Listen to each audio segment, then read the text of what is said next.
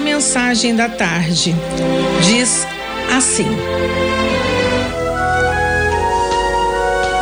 Acredite em um futuro feliz e lute por ele com todas as forças. Toda a fé que depositamos em Deus é devolvida por Ele em força e coragem.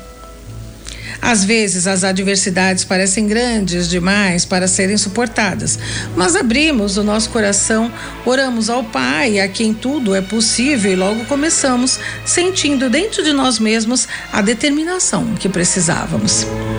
Deus abre novos caminhos, nos dá sabedoria e guia os nossos passos na direção certa. O importante é confiar nele, nunca desistir. Sejam quais forem as contrariedades que surgirem.